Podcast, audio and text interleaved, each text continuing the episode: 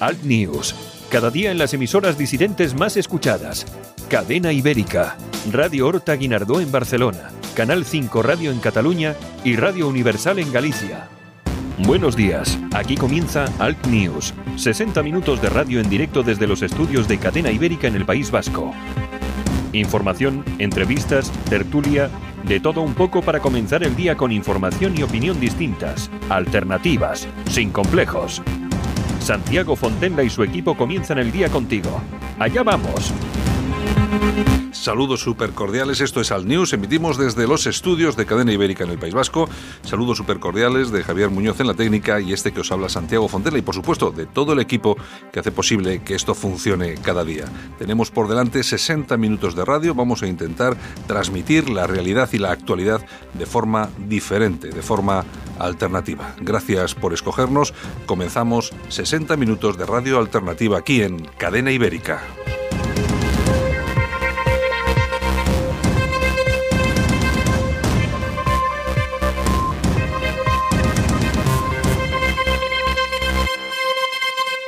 En Alt News, Buenos días España, por José L. Sánchez. Un aguijonazo a la actualidad del director de la Tribuna de España. Buenos días España. Un saludo a todos los oyentes de Al News y muy especialmente a aquellos que lo escuchan a través de la Tribuna de España. Hoy es un nuevo día de cabreo. Me gustaría iniciar alguna mañana con alguna buena noticia, pero la realidad política nacional e internacional no me dan pie para ello. Hoy España ha perdido una nueva batalla contra Inglaterra, una tradicional enemigo de España, un país de piratas y de borrachos. Pero el problema es que España ha perdido una batalla ante la Unión Europea. España no merece ningún respeto a nivel internacional ni por parte de Marruecos. Y el ridículo internacional no viene solo de la época del ocupa Pedro Sánchez. Ya lo hizo en la época de Mariano Rajoy y anteriormente cuando José María Aznar se creyó uno de los grandes líderes del mundo. Esa famosa foto de las Azores aún la estamos pagando. Hoy España dice adiós, claudica a su reivindicación de la soberanía sobre Gibraltar, por mucho que haga el paripé, porque Europa, la Unión Europea, le ha dado la espalda. Y España, una España fuerte, una España eh, temida, podía tener otra postura, porque un país debe querer que se le quiera. Si no se le quiere, que se le respete. Y si ni se le quiere ni se le respeta, al menos que se le tema. Pero a España ni nos quieren, ni nos temen, ni nos respetan. De España se cachondea, como decía, hasta los países del Magreb. España no es que renuncie a las buenas o a las malas, a la soberanía de Gibraltar. Es que el presidente del gobierno de España, cuando se está negociando algo tan importante, se encuentra en Cuba como si fuera mucha la importancia que tiene ahora la relación bilateral entre Cuba y España. Otra España, ahora mismo, plantearía ante la Unión Europea un debate clarísimo. Si ustedes no nos apoyan en una reivindicación legítima, europea, incluida en el Tratado de la Unión, que es respetar la soberanía nacional, de todos los países y, en consecuencia, el derecho de España a tener la soberanía de Gibraltar, nosotros abandonamos la Unión Europea. Pero no se asusten, eso no va a ocurrir. Desgraciadamente, esto es España. Que pasen ustedes un feliz día. En Alt News, Buenos días España, por José. Sánchez. Un aguijonazo a la actualidad del director de la Tribuna de España.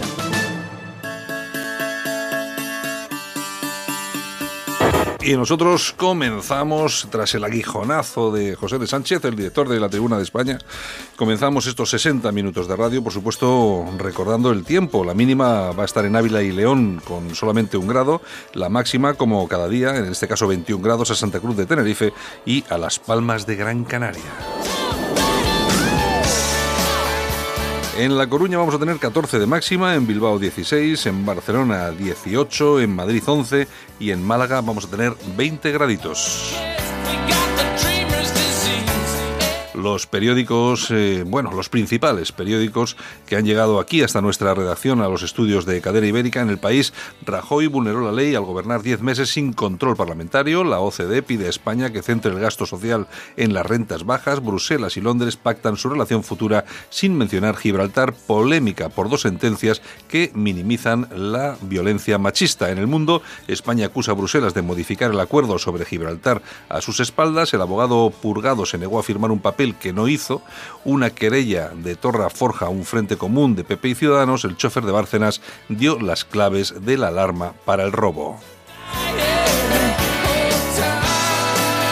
ABC, MEI y la UE marginan a España, el gobierno acusa a Londres y a Bruselas de actuar con nocturnidad y alevosía y no firmará el acuerdo si se ignora la reclamación española sobre el Peñón. La primera ministra británica tajante. La soberanía británica de Gibraltar será protegida.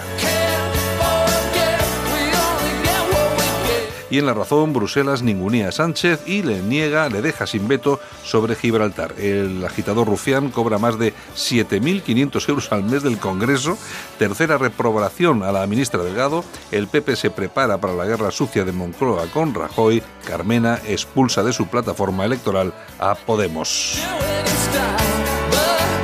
Así están las cosas, así comenzamos. Son eh, las 7 y 5 de la mañana, también pueden ser las 10 porque este programa se emite a estas horas, pero también se repite a las 10 de la mañana. Nosotros comenzamos aquí, nos vamos a ir con los titulares de los digitales alternativos y tenemos muchas más cosas a lo largo de todo el programa. Vamos con los titulares que nos trae Yolanda Couceiro Morín.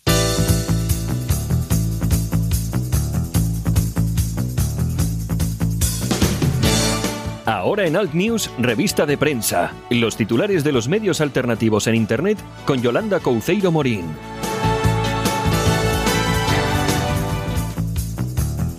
Pues como cada día tenemos aquí a Yolanda Cauciro Morín que nos trae los titulares de la prensa alternativa. Buenos días, Yolanda. Buenos días. Mi perro también dice buenos días, ¿eh? que nunca digo nada y aquí está el pobre. Vamos. Siempre, siempre viene por aquí, participa en el programa como si fuera. Exactamente, anda purulando por aquí. Uno de los protagonistas que tenemos aquí en la pues radio. Y además, oye, mira, es un perro educado. Es muy educado. No mete, no ladra demasiado, no, no nos echa está unos. bien enseñado. Unos pises aquí en el estudio ni nada. Entonces, bueno, oye, pues Disciplina.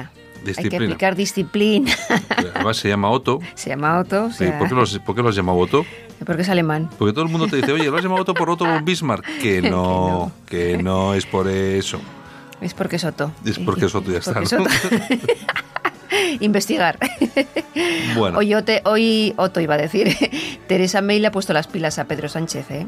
Le ha dicho que protegerá la soberanía británica de Gibraltar y el otro ha dicho amén, amén, amén y se ha ido a Cuba. Bueno, es que ya ves cómo están las cosas. Eh, Así que, Picardo estaba orgullosísimo. Vaya, vaya día que tenía hoy. Cualquiera se, se fía de estos que son, oye, con Marruecos, los ingleses, bueno, los ingleses siempre han sido nuestros enemigos a lo largo de la historia. Exacto. Y con Marruecos, pues son las, los dos problemas que tenemos ahora, porque, eh, claro, entre lo de Gibraltar y tal y cual, más luego lo de Marruecos o la inmigración, no sé qué, pues, pues tenemos aquí. Pues problemón, problemón. Gibraltar español. Con lo bien que nos hemos llevado siempre con los portugueses, bueno, con los franceses no, cuando queman, cuando tiran camiones. cuando quemaban los camiones de las frutas. Bueno, oye, no hace, no hace tanto tiempo, ¿eh? hace, muy poquito tiempo. Bueno. Lo que pasa que, bueno. Bueno. ¿Qué tenemos por ahí? Bueno, pues nos vamos con infohispania.es. Pues muy bien, vamos con ello. y tenemos a Aznar. Aznar, que ha dicho. Vuelve, vuelve. ha dicho: al PSOE no se le puede considerar un partido constitucionalista. Ha presentado su libro El futuro es hoy y bueno, ya ha hecho declaraciones y entre otras cosas, pues bueno, ha dicho que un partido que se apoya en separatistas y en antisistema, pues no puede ser constitucionalista. Ay, Aznar, Aznar, los del PP te quieren ahí otra vez en primera línea. Y, los que no son del PP también. Mm. que hablas con mucha gente y dice, uy, ¿cómo echamos de menos a Aznar? Y gente que no ha votado al PP nunca, pero bueno. Fíjate cómo está la cosa, ¿eh? Pues sí, la verdad que sí. Oye, es que, claro, yo siempre. Tú fíjate que hay gente que dice que lo de las fotos de las Azores que no estaba bien. Pero oye, hay Con el cubano mañana. Hay mucha gente que dice que la foto de las Azores ponía otra vez a España en el, en, el, escenario, no sé. Pero bueno, oye, tú fíjate. Ahora es mejor hacerse fotos con bolivarianos. Sí, pero tú fíjate a Pedro Sánchez que no le gusta, no le gusta Franco, Mm. que lleva muerto 50 años, y no le gusta lo de las tumbas de los Sí, dictadores. y mira. Oye, pero mira, se va a ver al Mohamed Eso es. y ahora se va a ver al cubano, que seguramente irá a la tumba de Castro ahí a rendir Oye, ¿tú le, pleitesía. tú le viste cómo estaba delante de la tumba del padre del marroquí, vamos, Sí, sí, allí haciendo sí. pleitesía, Estaba- amén, amén. Estaba entregado el tío. Sí, sí, Eh, sí, estaba entregado, ¿eh? Pero luego con Franco malo malísimo y hay que hacer de todo. Ay, Dios mío, pero bueno, pero es que hay otras cosas que son razonables para la izquierda. Sí, Bueno, sí, sí, muy razonables. Bueno, nos vamos con alertanacional.es. venga, ¿qué tenemos ahí? Matan a golpes a un niño en Francia por no hacer los deberes. No sabemos qué nacionalidad es, ¿eh? No nos lo Bueno. han dicho, nos lo suponemos, pero bueno. Bueno. Eh, resulta que el niño llegó a casa, estaba su hermano, la novia del hermano, o la mujer, no se sabe, y le dijo que tenía que hacer los deberes. El niño dijo que no, la emprendieron a golpes, oye, hasta matarlo. Hasta hoy. Detenido el hermano, la mujer del hermano, la madre que no estaba en casa. Un desastre. Un desastre, un desastre. Conclusión, el niño muerto. Bueno, es una, es una desgracia, pero bueno, no sé, yo eh, lo Como que tantas dices... otras todo, todos los días. Lo que dices de la nacionalidad, pues no lo sé, pero No puede sé. ser puede ser cualquier cosa, es un tema que no sí, sé. sí, sí, sí, la gente ya últimamente pierde el norte. ¿Qué más tenemos? Nos vamos con la tribuna de España.com. Abascal no ha aclarado dónde fueron a parar 740.641 euros exactamente. Mm. Vox y las elecciones andaluzas. Capítulo primero. O sea, que se prepare. O sea, que hay se más. prepare. Sí, sí, sí, sí. o sea sí. que va a, haber, va a haber más capítulos. Tenemos aquí unas declaraciones de Juan Jara, que ya sabes que fue ex mm, vicepresidente de, Sí, de Vox. Lo conozco, sí. Y bueno, como preguntó en su día por ese dinero que se había hecho, eh, que explicase las cuentas, pues bueno, le expulsaron de la misma. Lo normal que hacen en este santo partido cada vez que preguntas algo políticamente incorrecto y pides explicaciones. Yo ya sabes que yo es lo que dije el otro día, vamos a ver, a mí me parece que no, Vox no gana nada con esas actitudes, o sea, eh, Ellos sabrán. las actitudes de quitar de, de medio al que pregunta, al que Llevan dice- unos cuantos, al que ¿eh? dice, hombre, van, Van muchos. van, cientos. Sí, sí, sí, Pero sí. bueno, que es lo que decíamos el otro día. Bueno, ahora vas cabalgando la hora, a la ola, te crees que eres el campeón del Sí, mundo sí, mundial. Hasta que dejas de ver la ola. Pero luego todo el mundo hace falta. Y, eso es, y eso es lo que le pasa a muchos partidos que hoy eh, necesitan gente. Y, y hab- hablábamos del caso de UPyD, ¿no? Eh, a. Rosa Díez, que siempre ha sido lo que, lo que ha sido, una prepotente, una chula. Y ahí está. ¿eh? Y bueno, ahora Sola. está. Sí, pero no, ahora está haciendo. Está Sí, haciendo, está haciendo su campañita, ¿no? Sí, está haciendo campañita para ir con el PP a las, a las europeas. Mm. Que seguramente que llegará al PP y la meterá. Cosa que criticaré Y- mm, de forma muy contundente. Y yo también, si, si llega al caso. Pero bueno, eh, esto es lo que pasa siempre. Eh, te viene un socialista que te ha machacado, porque hay que recordar, Mm. eh, lo que machacaba al PP. Pero bueno, en, fin, Todo- en fin, en fin. Habrá que tirar de hemeroteca. Habrá que tirar de meroteca, que hay muchas declaraciones Exactamente. y bastante fuertecillas. Pero Eso, bueno, eso. en fin, Bueno, pues nos vamos con ramblalibre.com con nuestro amigo Enrique de Diego. pues venga. Carta al golpista Joan Tardá. El fascista eres tú. Siempre me ha, sor- me ha sorprendido la indigencia mental de tu discurso y tu dificultad para articular una frase seguida. Eres un golpista. Campaña se declaró el Estado catalán, que duró 10 horas y hubo 110 muertos. Tardá, con tus rufianes, está rompiendo los límites de la decencia parlamentaria. Bueno, en fin, de todas formas, mira, es que hablando de, de todo un poco, yo hoy, ya salí- hoy salía ese- esa noticia que denunciaban al líder, al jefe de la Falange, a, Ah, sí, a sí, Manuel ah, Andrino, sí, cierto. por, por abuso sexual de una de estas femen. He visto las fotos. Pero vamos a ver. el tío- Increíble. el- yo he visto el vídeo que se ve perfectamente como el tío coge la empuja y pues bueno, pues si la empuja del pecho, la empuja del pecho. eh, Creo que le da igual. Oye, pero ¿cómo aprovechan hasta la más mínima oportunidad para denunciar a una persona por abuso sexual?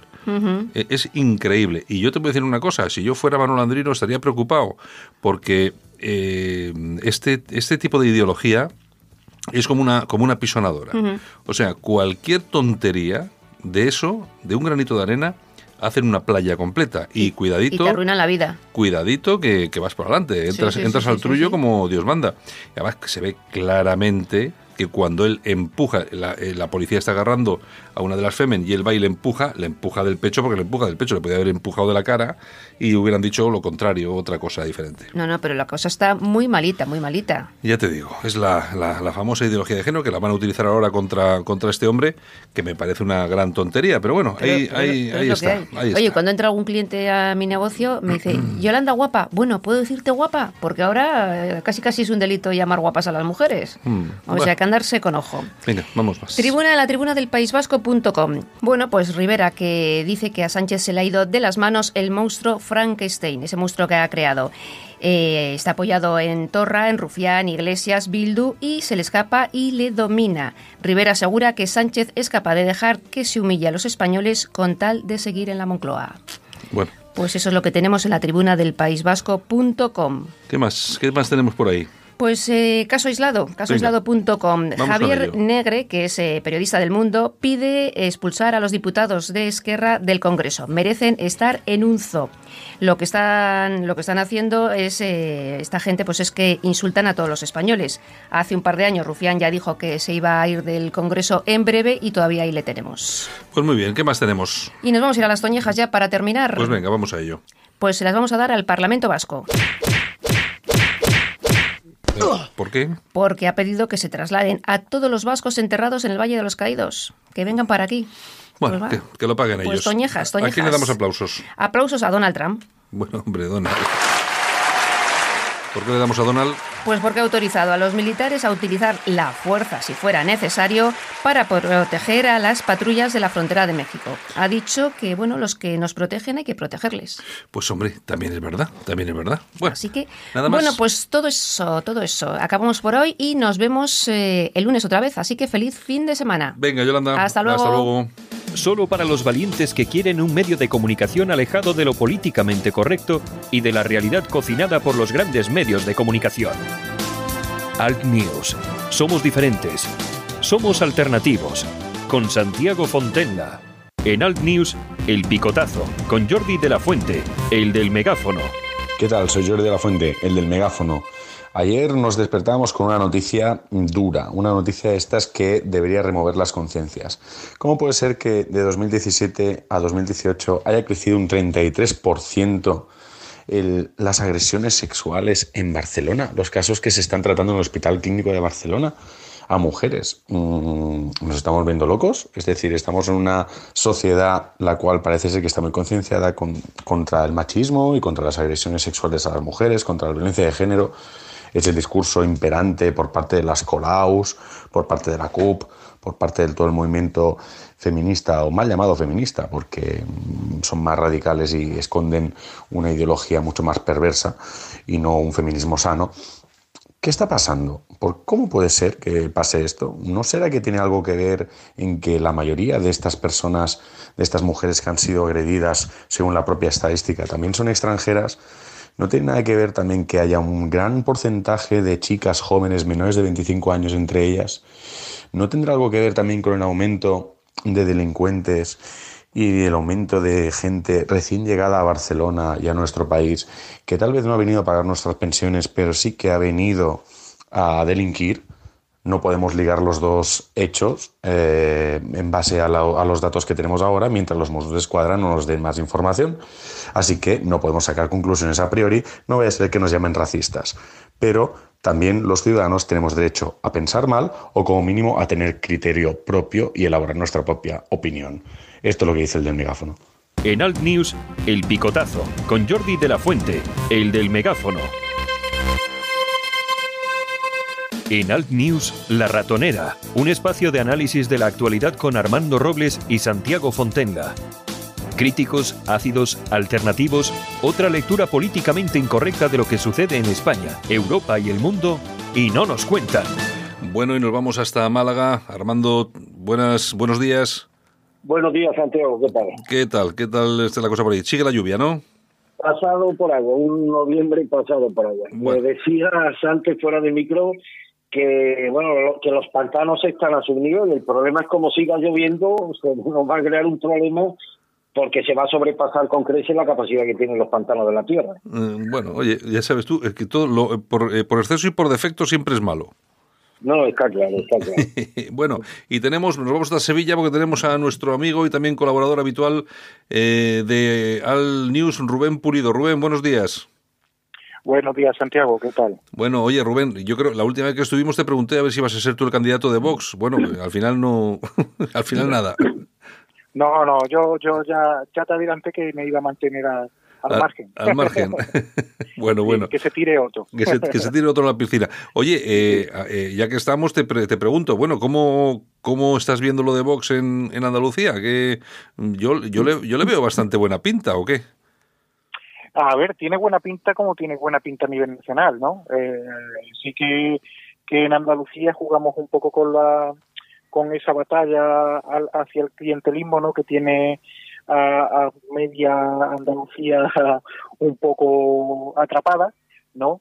Eh, pero a ver, las encuestas arrojan lo mismo, arrojan son un, poco menos optimistas en Andalucía porque arrojan un par de escaños o tres las últimas encuestas, pero sí, tiene, tiene color y si se cumplen expectativas, se dice que con Vox siempre tiran, tiran por abajo, ¿no? Que, que luego la respuesta puede llegar incluso a ser superior. Así que a ver qué ocurre, ya queda menos.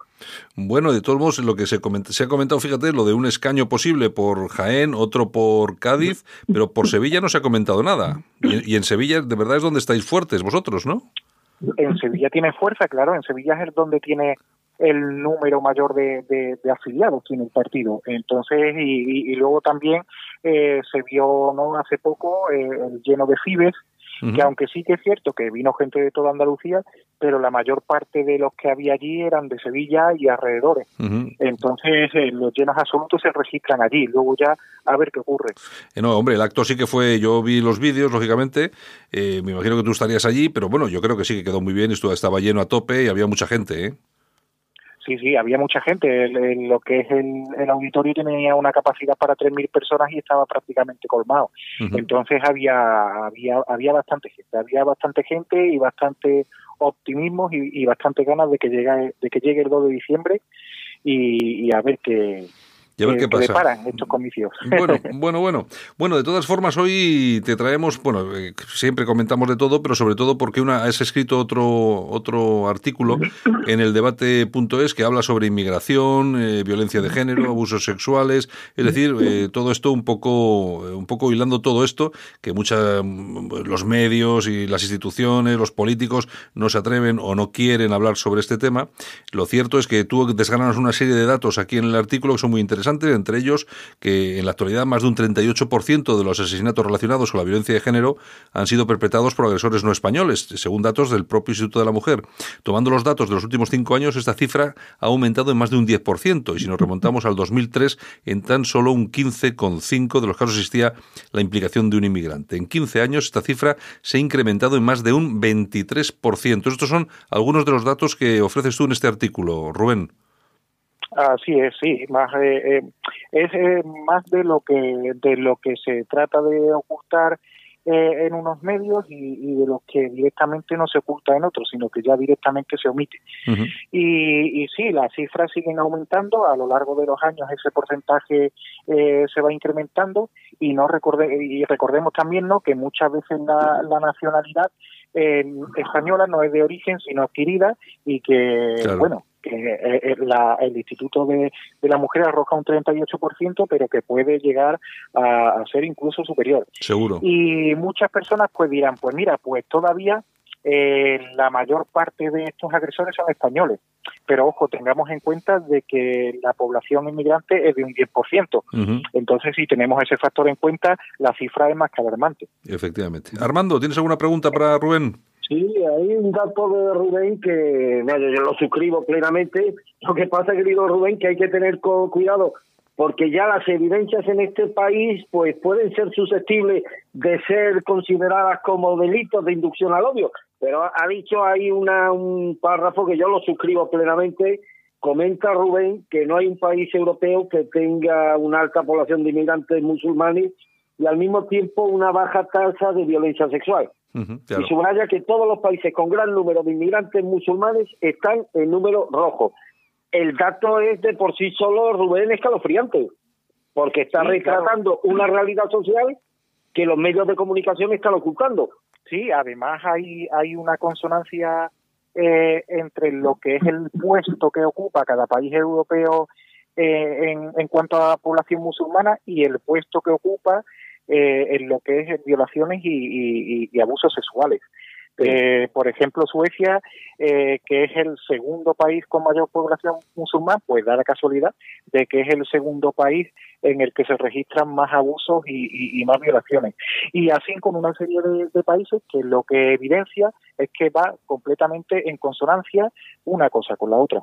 Claro, claro. El, eh, nosotros, de todos modos, lo que hay, un dato que se le escapa a casi todo el mundo que tú lo has apuntado ahora mismo, y es que seguramente eh, que hay muchos mm, datos relacionados con la violencia de género, etcétera, abusos sexuales, que los cometen eh, españoles, entre comillas, pero que realmente no son españoles, sino que son naturalizados, ¿no? Y esas cifras, y esas cifras las desconocemos totalmente, Rubén. Sí, esas cifras hasta el momento, hasta el momento no he logrado obtener ese dato por ninguna de las instituciones públicas, porque muchas, en muchas ocasiones también cuando realizo estos análisis la gente me achaca eh, que, que, de dónde saco estos datos, que, que, que, igual algo me estoy inventando. Y digo, no, yo siempre trabajo con datos oficiales por eso mismo, para que nadie me pueda decir, vaya porcentaje, como me ha llegado a decir una persona en Twitter, vaya porcentaje que se acaba de inventar tú, usted, ¿no? Perdón, mm. eh, en referencia al 38,6% de, de agresores eh, no españoles lo que llevamos de años. Y yo la mi respuesta ha sido muy fácil. Le he puesto la tabla del Instituto de la Mujer y le he dicho, dígaselo usted al Instituto de la Mujer. Porque es que hay que ir así eh, eh, ahora mismo porque están totalmente a la expectativa de ver en qué podemos errar para tratar de, llamarnos manipuladores, de prestigiar nuestro trabajo y que ya de ninguna de las formas no, nos escuchen y, nos hagan caso. Mm.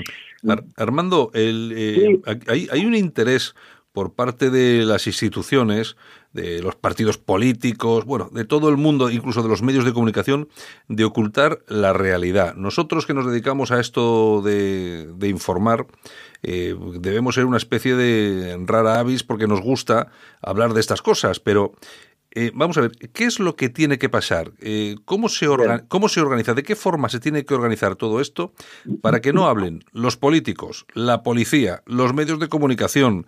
Eh, bueno, que nadie hable de esto que es tan, es tan simple y tan complicado como lo que ha hecho Rubén, que ha sido simplemente desgranar datos que son oficiales, pero ¿por qué no lo hace ningún medio de comunicación, Armando? O sea, ¿qué es lo que hay aquí, aparte de, no sé, de ese silencio institucionalizado?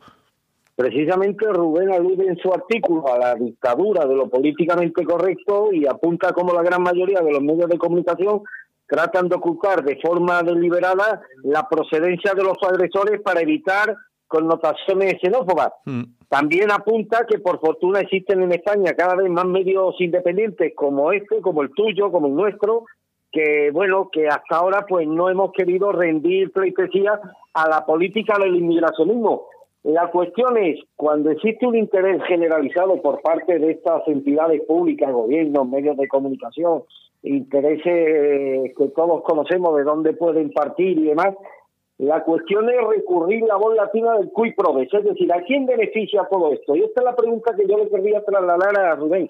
¿Quién cree que está detrás de este cordón sanitario y con qué objetivo, qué pretenden con este ocultamiento de datos que son tan reales como la vida misma, Rubén?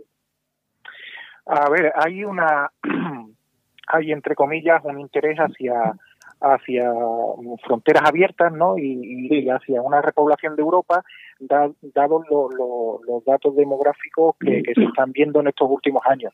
Entonces, obviamente, quien esté detrás, ¿no? mucha gente habla de John Soros, mucha gente habla de, de, otros de otros grupos que pueden que pueden llegar a estar detrás pues en todo esto detrás de todo esto imagino que estará esa gente luego también en temas de los de los medios digamos más eh, los medios más influyentes y los medios que están más en la palestra, pues eh, el origen es la, son las subvenciones públicas. Obviamente, si no si no obedeces a, a, quien te a quien te está financiando, a quien te está prestando dinero y a quien si necesitas en algún momento único va a estar ahí, pues obviamente tienes que obedecer.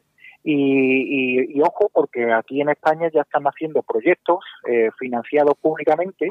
Eh, hay un proyecto llamado Inmigracionalismo eh, que se dedica a día de hoy a examinar los titulares, los subtítulos y las noticias al completo, de hecho ya han arrojado un, un estudio, se dedican a examinar estos titulares, estos subtítulos y demás para tratar de, de encontrar eso, de encontrar apuntes hacia el origen del agresor, eh, eh, connotaciones como inmigrante que para ellos ya pasa a ser una connotación peyorativa y, una serie de datos que al fin y al cabo lo que lo que evidencia es que se está creando de alguna forma un órgano censor y que mm, aparte eh, se está financiando públicamente. Hombre. O sea, criminalizar el ejercicio de la actividad periodística y los datos que está arrojan no coinciden con lo que ellos proponen. Así es, sí. De hecho, eh, esta ONG que se llama Red Acoge, que es la que ha lanzado el programa Inmigracionalismo, ellos tienen de hecho ya un código de pautas registrado para informar eh, como ellos creen correcto que se debe de informar.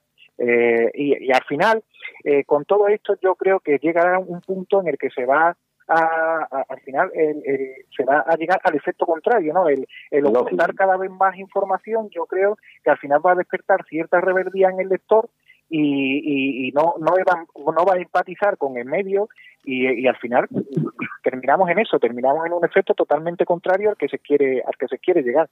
Hombre, ¿qué es lo que está pasando ahora mismo en los medios de comunicación cuando se lanzan eh, noticias donde hay donde hay personas inmigrantes vinculadas con los delitos? Hay órdenes eh, muy estrictas para que las, eh, las fuerzas policiales no hablen de, de nacionalidad de los de los delincuentes y por supuesto los medios de comunicación tampoco. Bueno, es lo que hemos vivido en Alemania, donde nos hemos enterado hace no, demasiado tiempo de que se ocultaba la nacionalidad de los eh, violadores, de los agresores, para, lógicamente, no crear alarma social. Lo que pasó en las violaciones de Colonia en 2015 se ocultó porque todos los detenidos eran musulmanes, eran extranjeros y, lógicamente, no se quería eh, que se crease alarma social. Aquí el, el problema es que nos sigue tratando el papá Estado como si fuéramos tontos, es decir, como si no pudiéramos saber quién, es, quién nos viola, quién nos mata, quién nos roba. Y resulta que aquí lo que, lo que se están logrando es que el ciudadano de a pie cada vez busque más quién es el delincuente, de dónde viene, cómo se llama, y, cuando existe una noticia donde no aparece ni nombre ni nacionalidad, pues todo el mundo dice que y ya sabe, por supuesto, que es extranjero y está creando eh, eh, el efecto el efecto contrario, eh, precisamente por querer por querer evitarlo, Armando. Sí, por supuesto. mira, nosotros tenemos, sí, perdón. Sí, sí, adelante. Eh, sí, eh, tú has mencionado la palabra papá Estado.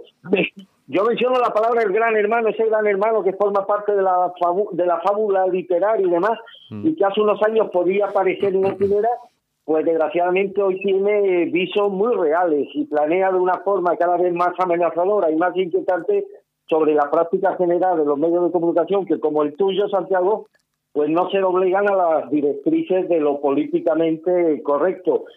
Mi pregunta es, Rubén, está claro que esto no lo pueden parar, no pueden, no pueden ponerle puertas a desierto, pero sí van a hacer, de esto ya lo están haciendo, es eh, aprobar una serie de normas que criminalicen la actividad periodística, si esta actividad periodística ellos pueden, pues bueno, interpretarla como una inducción al odio y toda esta serie de delitos que se bueno que están proliferando en los últimos en los últimos años fruto de este intento de cercenar la libertad expresiva.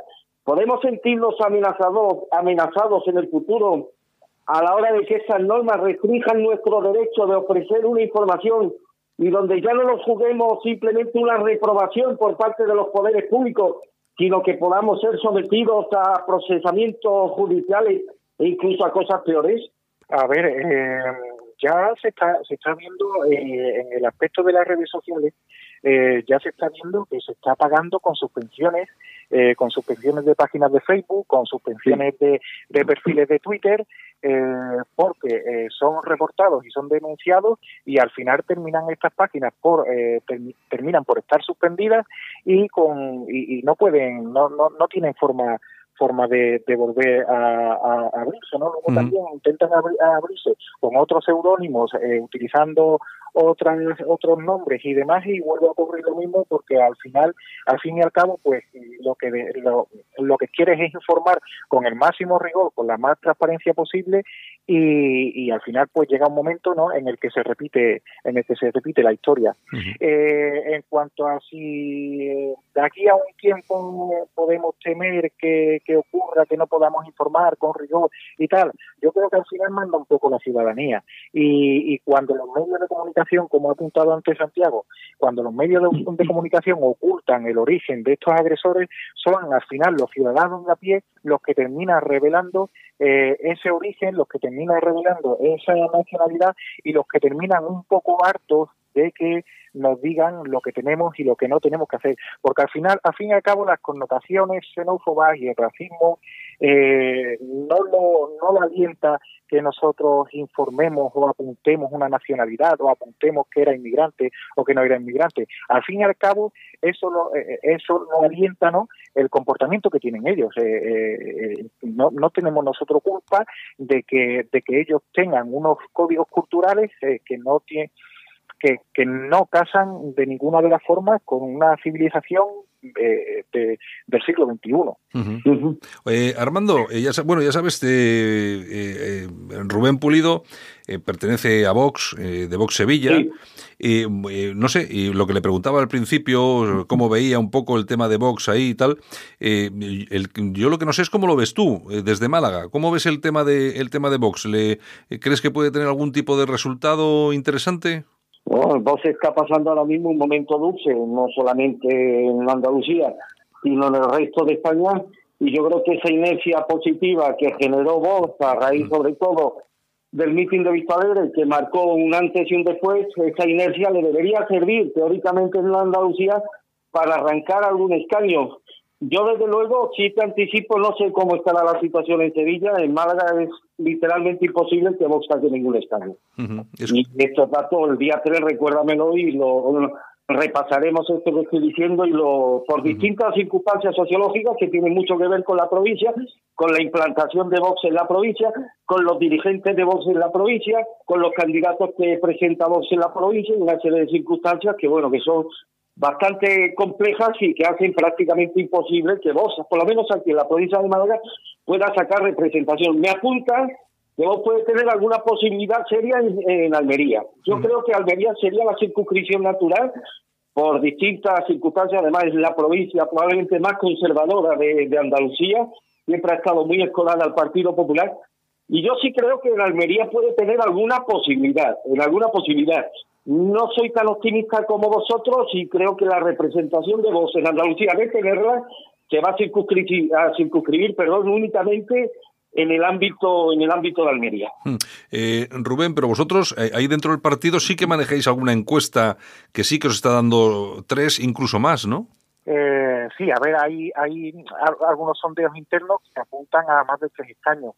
Eh, pero claro, es que eh, es lo que lo que lo que se apuntaba antes, ¿no? Es un momento dulce y entonces muchas veces los, los momentos dulces pueden llegar a empachar y entonces te pueden puedes pecar de, demasiado optimismo y, y, llegar y, equivocarte no eh, lo que lo que sí es algo que, que está ahí y que no se puede negar es que mm, Vox eh, eh, cada vez tiene más dificultades para encontrar espacios eh, donde celebrar sus actos y celebrar sus mítines, porque ya estamos viendo que, que todo todo acto que se celebra a lo largo del territorio nacional, no solo en Andalucía, eh, termina totalmente desbordado y hay mucha gente que se queda fuera y no puede entrar. Mm. Entonces, eh, a ver, eh, la expectación está ahí y, y, todo se llena, todo eh, se pone a rebosar y, bueno, ya solo falta que, que rebosen las urnas también. Mm. Eh, y claro, entonces te puede llevar a confusión, ¿no? Eh, eh, todo ese momento dulce, todo ese... Entonces hay que tener un poco los pies en el suelo y bueno, y interpretar lo que son las encuestas, eh, interpretarlas un poco con, con pinzas. Muy bien, pues nada, Rubén Pulido, si tienes alguna cosa más para Rubén, Armando, y si no lo despedimos. muy, muy, brevemente, querido Rubén, y por supuesto a vos y a ti pues, toda la suerte del mundo de cara a los próximos comicios del día 2 de diciembre. Eh, Rubén, hemos hablado de la violencia protagonizada en la mayoría de los casos por personas de obediencia islámica, pero tenemos también el caso inquietante, muy inquietante de la Comunidad de, Madrid, donde la violencia está adquiriendo formas, o sea, donde estos casos están adquiriendo formas descarnadas de violencia, pero que muchos, en la mayoría de las ocasiones, está protagonizada por estas bandas sudamericanas, los maras y demás, que, que bueno, que están reproduciendo algunos de los escenarios siniestros que se viven ya en Centroamérica, incluso en muchos estados de los Estados Unidos. ¿Tienes cuantificado la incidencia de esta, de esta delincuencia latina en nuestro país? Ahí lo que ahí lo que pasa en muchas ocasiones es lo que apuntábamos antes no que ahí entramos ya a jugar con la nacionalidad adquirida y no de origen. Entonces una mayor parte de estos ciudadanos o bien tienen doble nacionalidad porque sus padres han sido españoles, como en el caso de, de, muchos venezolanos, o bien adquieren la nacionalidad rápidamente. Entonces, a, obtener cifras en ese aspecto es ya un poco más complejo y tenemos que ir a las propias delegaciones de gobierno o incluso a lo, a lo que son las propias comisarías de policía. Y ahora mismo cada vez es más complicado que la policía no, nos arroje datos al respecto, porque como hemos dicho antes, hay por ahí una mano eh, que quiere que quiere ocultarlo todo y que no nos deja, eh, en definitiva, eh, trabajar para informar con libertad e informar con transparencia. Mm. Bueno, pues nada, recomendamos a nuestros oyentes que se pasen por el debate.es para leer el artículo, el último informe de Rubén Pulido. Y nada, Rubén, pues muchas gracias por estar con, con nosotros, buenos días. Y bueno, el próximo artículo pues te volvemos a traer para comentarlo porque siempre es de contenido interesante, ¿de acuerdo? Perfecto, cuando queráis por aquí me tenéis. Venga, un saludo. Un abrazo muy fuerte.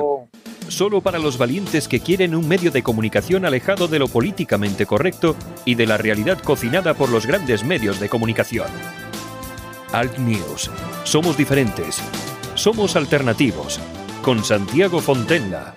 Bueno, Armando, y hablando de inmigración, de delitos, bueno, la que se ha montado en Estados Unidos con la última orden de Donald Trump que ha dado luz verde para que se pueda defender la frontera americana ante la llegada de extranjeros de estas columnas, que se pueda defender con, con las armas. Ahí está el ejército, más de 8.000 soldados del ejército y la Guardia Nacional que van a cuidar esas fronteras, Armando. Bueno, es que las fronteras, por muy dura que parezca la noticia, pero Mm, hay que recordar que las fronteras no son a los florales, que están para algo. Y yo a todos estos progres y buenistas bien intencionados, siempre cuando los ejecutores de determinadas políticas son unos países y no otros, pues yo les invito a que intenten pasar la frontera de Cuba, de China o de Marruecos mismamente, ¿no? Que seguramente no les van a recibir con confeti, ni mucho menos. Hombre, yo comprendo que es duro, pero es duro. Pues tú puedes persuadir a un colectivo de 50 personas o 100 personas con una unidad de antidisturbios. Pero cuando estamos hablando de una caravana de 20.000 tíos, que me expliquen qué método persuasivo puede existir o puede tener este Estados Unidos para que esta gente deponga su actitud, si no es desgraciadamente utilizando o recurriendo al extremo más, al extremo último. Hombre, eh, yo creo eh, al final eh, lo que pasa es que como estamos todos em, eh, viviendo en, pues eso, en una especie de película de ciencia ficción en la que todo el mundo es bueno, todos, eh, eh, todos nos queremos, todo es amor, pero es que las cosas no son así. Y todos sabemos, por muy progres que sean los que sean, todos sabemos que efectivamente, pues sí que llega una parte de los inmigrantes pues para trabajar, porque quieren trabajar, quieren vivir una mejor vida y tal, pero no es lo, no es lo, lo normal. Yo, no, yo cuando, aquí cuando hablamos de las yo, vamos a ver, eh, que venga una persona de Argelia o que venga un, un pobre señor de estos, bueno, pobre señor, de pobre señor no tiene nada, pero bueno, en principio que tengan dinero, 3.000 euros para pagarse eh, una patera para llegar a territorio español, vamos a ver, no son los pobres los que los que vienen. Claro, claro, claro, y, luego, y luego los ves llegar, que están todos cachas, están todos fuertes, eh, bien comidos, bien tal, y al final dices, quién es el que está llegando. Y las columnas, y las columnas que están llegando a, Estados Unidos, que tú fíjate, Armando, cómo son las cosas. Acuérdate cuando Trump decía que iba a levantar el muro de México y aquí protestaba todo el mundo, pero ahora que han llegado estos, los mexicanos no los quieren allí. Está claro, está claro, está claro. Sí, de hecho hay que recordar a los oyentes que los mexicanos pues han actuado con hasta con una cierta dosis de violencia contra esta caravana de centroamericanos al considerar que bueno que están perturbando la paz social y la tranquilidad en México. y estos son los que se han quejado sistemáticamente de la actitud de racismo de Estados Unidos hacia ellos y demás. Y es que en todas estas cuestiones, querido Santiago, hay una, una gran dosis de cinismo. Todo el mundo comprendería, por ejemplo, y hasta justificaría que una persona utilizara métodos expeditivos para impedir que un intruso entrara en su casa y pusiera en riesgo la seguridad de su familia. Me pregunto cuánto no es más importante la, inviolabilidad de una frontera cuando estamos hablando de un país, de una nación que en definitiva es la casa de todos. Está absolutamente claro. Pero bueno, eh, no sé, ya se, ya se les caerá esto el velo de, los ojos, ya les dejará eh, ver la realidad. Yo en principio vamos a ver qué es lo que sucede, porque ahí podemos tener imágenes muy duras, porque bueno, si, si Trump ha dicho que hay luz verde, es que hay luz verde. Eh, la gente que se lo crea, porque si él dice que sí, es que sí. Bueno, y otra cosa que te quería comentar, bueno... Pero y perdóname una cosa, para tranquilidad de los americanos debemos decir, también para tranquilidad nuestra, que la actitud de Trump, felizmente para ellos, no se asemeja a la de esos traidores políticos españoles Mm. que se dejaron intimidar en la famosa Marcha Verde del 75, Santiago. Por ejemplo, claro, porque estamos hablando de una cosa muy parecida, no es lo mismo, pero bueno, eh, más o menos estamos en eso. Bueno, otra cosa que te quería comentar, lo que está pasando con Gibraltar. Eh, May ya ha advertido, por pasiva, por activa y por pasiva, que va a proteger la soberanía británica. Eso de las, proteger la soberanía británica, lo que quiere decir es que no quiere una mano española ahí, pero vamos, ni, ni hartos de grifa. Eh, bueno, el Reino Unido siempre ha dejado muy clara su, su posición con respecto a Gibraltar. Para alegría de los gibraltareños, ojalá los y melillenses tuvieran el mismo grado de certeza respecto a las intenciones de su gobierno como la tienen los gibraltareños respecto a las intenciones de, del gobierno de Londres, que siempre ha defendido el estatus económico especial que tiene Gibraltar y, por supuesto, su estatus político dentro de, del Reino Unido. Una vez más España en el tema de Gibraltar, y esto no solamente es un vicio del actual gobierno, sino que esto viene de bien atrás, pues mantiene una actitud de completa sumisión hacia los intereses, hacia los intereses británicos. Y yo lo sé, Santiago, pero fíjate una cosa que ya se hizo en el régimen anterior y que tuvo un efecto letal para la economía gibraltareña y que ningún gobierno democrático de España se ha atrevido a plantearlo siquiera como una posibilidad remota que es la posibilidad de volver a cerrar la verja de Gibraltar, por cuanto de todos es conocido que Gibraltar es ahora mismo un foco auténticamente delictivo para los intereses económicos nacionales. En Gibraltar se blanquea dinero procedente de la Costa del Sol y del campo de Gibraltar. En Gibraltar se sustancian muchas de las operaciones vinculadas al narcotráfico que están matando a nuestros jóvenes en definitiva, Gibraltar es un lastre un importantísimo lastre que impide, por ejemplo, el resurgimiento económico del campo de Gibraltar. Ningún político ha planteado como hipótesis la posibilidad de mm, adoptar una, una medida tan extrema, pero al mismo tiempo entiendo que tan eficaz de cara a los intereses españoles como sería el cierre de la verja. Bueno, y para acabar, una, una reseña. Un hombre de 85 años asesinado en su casa en Wittenberg, en, en Alemania, eh, mientras dormía. Eh, parece ser que un inmigrante que había sido alojado, refugiado por este, por este anciano, un joven de 20 años, parece ser que le, ha asesinado cortándole el cuello. Parece ser que no acabamos, no acabamos de aprender de estas cosas, ¿eh, Armando? Eh, tienes un valor temerario, querido Santiago. ¿Cómo te atreves a enunciar este tipo de noticias cuando te expones, te expones a una querella por parte incluso de oficio por una más que supuesta inducción al odio, Santiago. Pues ya, sabes cómo son estas cosas. es una vergüenza. Pues mira, no conocía, no conocía la noticia, desgraciadamente, pero en la confirmación de lo que venimos hablando durante esta, esta tertulia. La confirmación de una crónica, pues ya anunciada desde hace muchísimos años, de la que los políticos no van a tomar nota, está claro. Tú preguntabas antes, ¿qué tiene que pasar para que la opinión pública, no sé qué? Bueno, pues yo pregunto, ¿qué tiene que pasar? ¿Qué más tiene que pasar para que los políticos empiecen a implantar medidas correctoras contra este tipo de, de situaciones violentas? Hmm. Y me temo, querido Santiago, que no va a pasar absolutamente nada. Pues mientras no les afecte a ellos directamente ni les toque, ellos van a seguir descargando sobre la población, pues la, la negligencia de sus políticas en materia migratoria y que se va a traducir desgraciadamente en una gran pues, en, en casos en que casos como este se multipliquen en el futuro. Pues ya te digo, todo lo que dibujan como casos aislados, eh, pues cometidos por problemas que por gente que tiene problemas mentales, pero bueno, al, final siempre es lo mismo, ¿no? Este caso al parecer ha sido la propia hija de la víctima, eh, que es asistente social, quien animó a su padre a contratar a un solicitante de asilo, el hombre que acabó dando trabajo a este joven de 20 años de origen afgano fue asesinado por él mismo. Es otro caso más. Todos los días, todos los días nos desayunamos con un caso de este tipo o con varios y al final no pasa absolutamente nada. Bueno, Pero lo, lo, lo perverso, querido Santiago, es que para los sectores progresistas europeos lo punible sea denunciar estas cosas o anunciar la noticia o comentarla y no el hecho mismo que ha dado lugar pues a que muera uno de los nuestros. Exacto. Muy bien. Bueno, Armando, pues nada, pues hasta el lunes eh, a pasar un buen fin de semana y buen fin de semana y un saludo a todos, querido Santiago. Venga, un abrazo fuerte. Hasta luego. Un abrazo muy fuerte. En Alt News, La Ratonera, un espacio de análisis de la actualidad con Armando Robles y Santiago Fontenga. Críticos, ácidos, alternativos, otra lectura políticamente incorrecta de lo que sucede en España, Europa y el mundo, y no nos cuentan. La noticia del día en Alt News, con Sara González. Sara González, buenos días. Buenos días y feliz viernes. No te quejarás, que ya se acaba la semana, ¿eh? No, no te quejarás, no te quejarás, que siempre andáis piando, andáis piando para que llegue el fin de semana, ya llega. Ya llega, por fin, ya era hora. Oye, que además ya os, ya os queda poco para votar ahí, ahí en, en Andalucía, ¿no?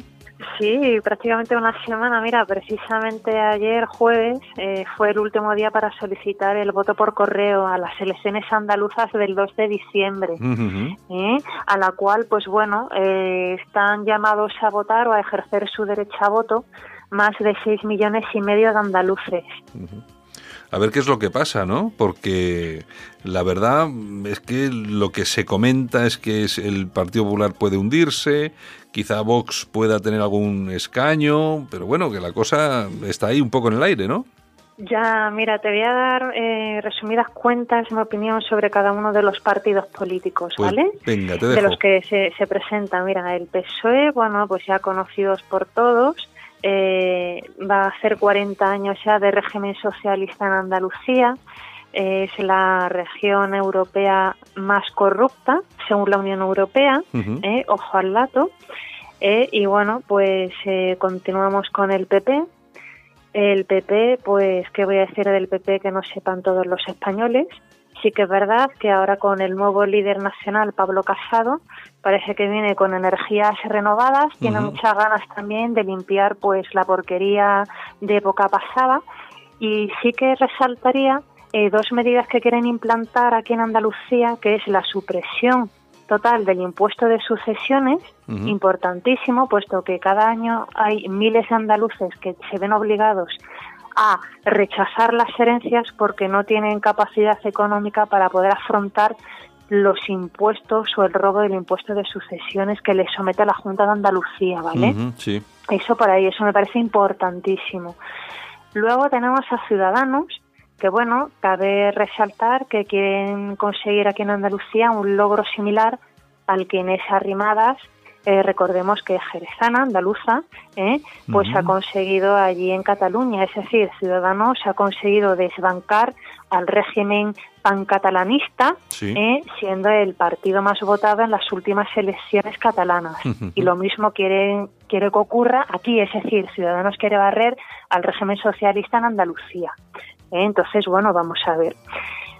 El siguiente Podemos. ¿Qué voy a decir de Podemos? Eh, eh, la, cara, la cara, ¿cómo decirle? La careta, ¿no? Que se quitan la careta y es el comunismo rancio, puro y duro de toda la vida. De siempre. Eh, y claro, entonces, ¿esta gente qué ocurre? Porque esta gente nos puede llevar a Venezuela, a Corea del Norte, a Cuba, etcétera, ¿no? Mm. Entonces, esto no interesa de ninguna de las maneras. Ya bastante régimen socialista estamos teniendo aquí en Andalucía como para que encima también meter a Podemos ahí en el gobierno de la Junta, ¿vale? Entonces, pues bueno, eso grosso modo los grandes partidos es lo que hay. ¿eh? Sí que, pues bueno, tú has mencionado antes a Vox, pues ¿qué quieres que te diga de este partidito? Mira, yo creo que es eh, la peor opción en tanto en cuanto es la menos fiable, ¿vale? ¿Por qué? Pues mira, algo muy lógico. ellos eh, dicen estar en contra de las autonomías, ¿vale? Entonces, eh, un partido que está en contra de las autonomías, como el mío, por ejemplo, Democracia y Libertad Popular, pues lo que tenemos que hacer es presentarnos a las elecciones nacionales eh, y desde el Congreso de los Diputados, eh, pues impulsar la celebración de un referéndum popular a nivel nacional y que los españoles voten si quieren continuar con el régimen de las autonomías o si quieren centralizar eh, todas las competencias, ¿vale? Sí. Lo que no puede ser es, eh, pues, eh, nadar y guardar la ropa o eh, predicar una cosa y luego hacer otra, Sí. ¿vale? Eso es incongruente al máximo. ¿Por qué? Pues porque esta gente lo único que quiere es, eh, en un momento dado, sacar a algún diputado en la Junta de Andalucía pues para tema de prebendas, aforamientos, subvenciones y demás, ¿sabes? Entonces, pues bueno, yo soy una persona que considera que hay que predicar con el ejemplo. ¿eh? ¿Qué pasa? Pues bueno, pues este es el panorama que tenemos los andaluces y bueno, a ver qué es lo que pasa el día 12 de diciembre. Ya te digo, yo considero que, mm, de- siendo objetivo, eh, las políticas que ofrecen para Andalucía, tanto PP como Ciudadanos, eh, es de lo más potable, ¿vale? Todo mejorable desde mi punto de vista, pero es lo más potable que tenemos ahora mismo.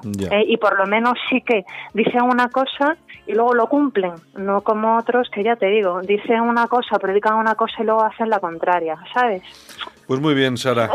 Pues nada, ya te, ya te he dejado. Visto que yo no he intervenido nada, te he dejado a ti que te explayes, ¿eh? Bueno, bueno, bueno, ya es viernes, se nota ya también que estás cansado de toda la semana. Yo, no, bueno, cansado no, yo estoy... de- de- de- bueno, nada, no voy a decir... Iba a decir una burrada, pero nada. Sobrepasado ya de la carga de trabajo, hay, hay semanas que ocurre. Sí, hay semanas que ocurre, sí. Bueno, oye, pues nada, Hay Sara, pues ocurren. el lunes nos volvemos a escuchar por aquí, ¿de acuerdo? Por supuesto que sí, feliz fin de semana y que nos acordamos de todos los que tenéis que trabajar el sábado y el domingo, ¿vale? Ay, Dios mío, cómo somos. ¿Eh? Venga. Un abrazo muy fuerte para todos. Venga, chao, hasta luego. Hasta el lunes, adiós, chao.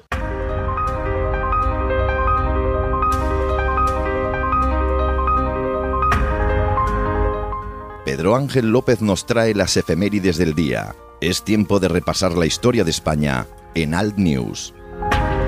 Pedro Ángel López, buenos días. Muy buenos días.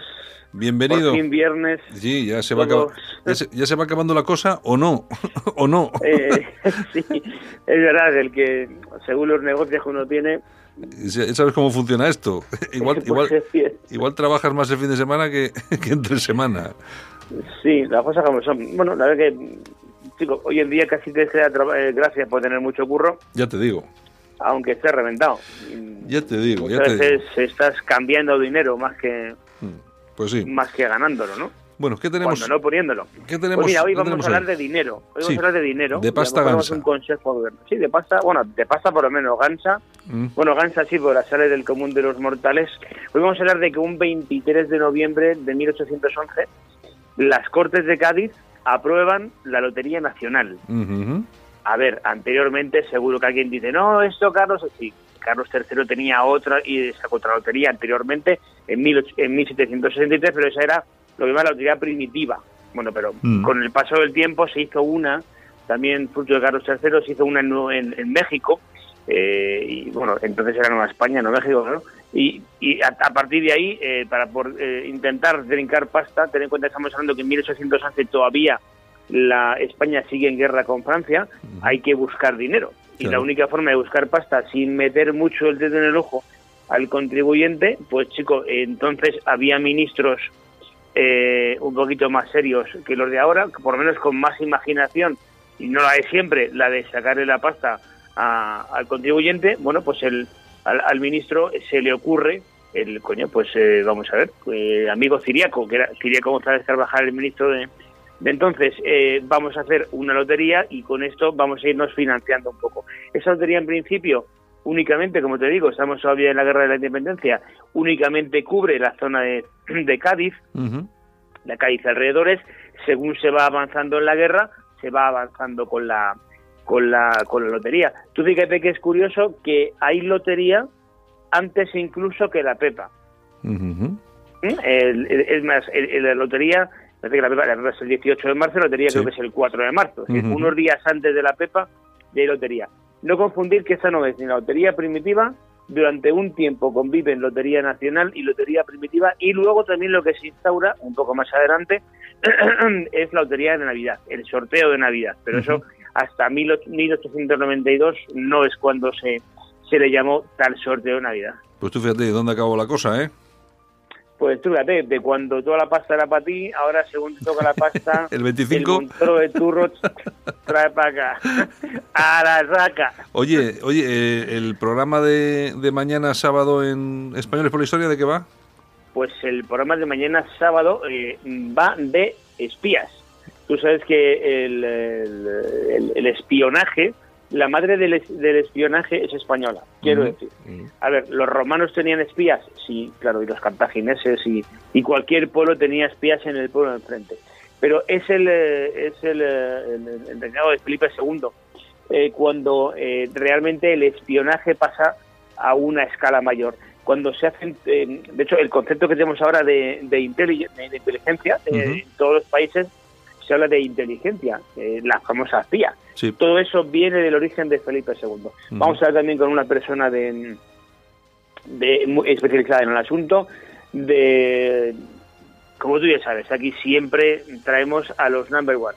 Nos va a hablar de una exposición que tenemos ahora. Bueno, todo esto lo vamos a hablar mañana en el, eh, mañana en el programa y yo lo veo muy interesante, las cosas como son. Bueno, pues recomendamos a todos nuestros oyentes que mañana escuchen Españoles por la Historia. Muy bien. Y que espíen, y, que espíen, no, sus no, sus pecados. y que espíen un poco. Bueno, don Pedro, un abrazo. Muy bien, hasta el lunes. Venga, hasta luego. Hasta luego.